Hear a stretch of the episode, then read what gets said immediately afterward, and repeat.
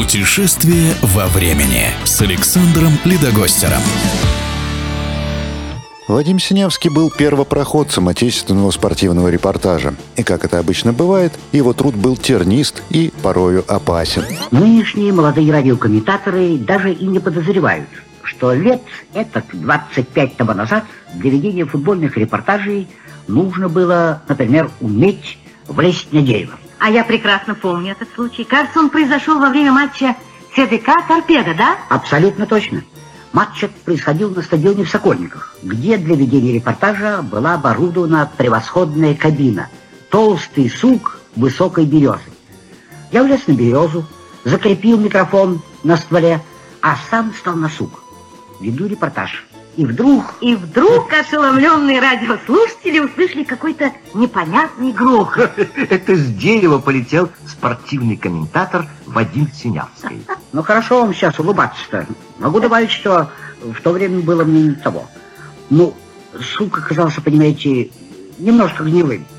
А может быть, я увлекся репортажем, оступился, и в результате я съехал вниз по этому дереву, а микрофон остался висеть наверху.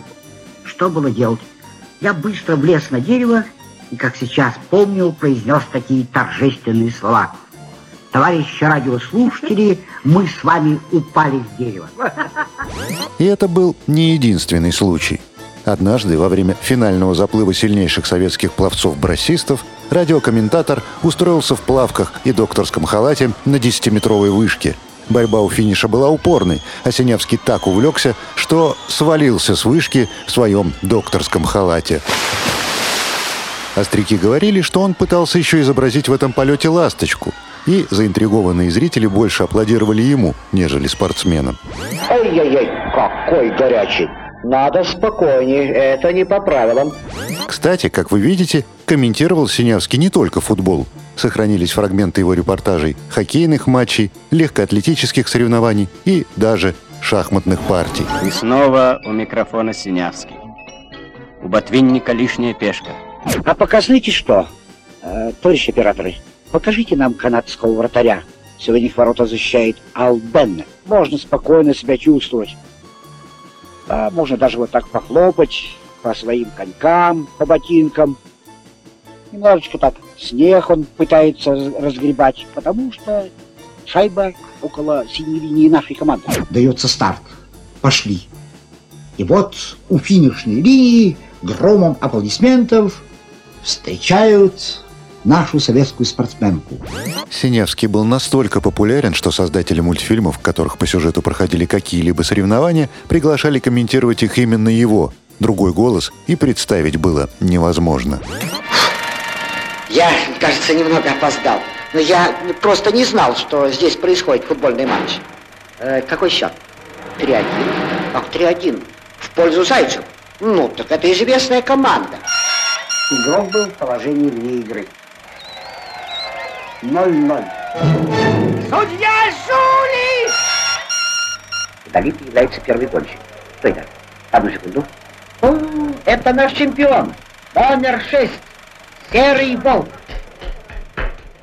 Синявского просили прокомментировать и другие события, но никак не связанные со спортом. Например, полет Германа Титова, второго человека в космосе. Но Синявский не был бы Синявским, если бы и тут не перешел в жанр спортивного репортажа. Конечно, прежде всего полет Германа Титова принадлежит науке. Но он и принадлежит нам, спортсменам. Титов вместе с Юрием Гагариным возглавил золотую дивизию советского спорта. Прямо надо сказать, спортивные ребята. Было сообщение одно, помните? Сделал зарядку и хорошо позавтракал. Подумать только, зарядка в космосе.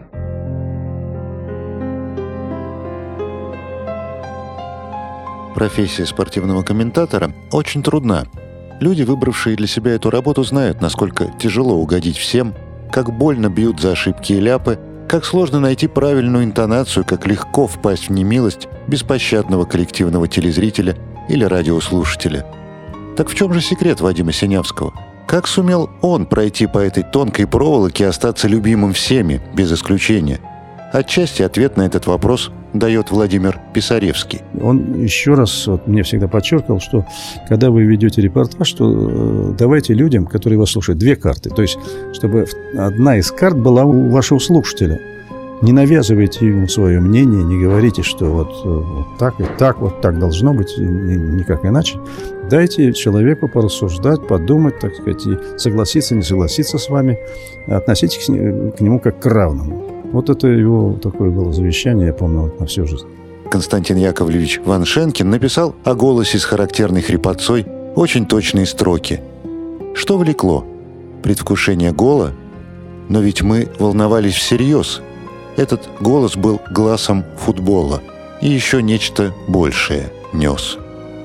Доброжелательный по отношению к любому человеку, спокойный, уверенный в себе, мужественный, эрудированный, умный и интеллектуальный, таким был и останется в нашей памяти певец футбола Вадим Святославович Синявский.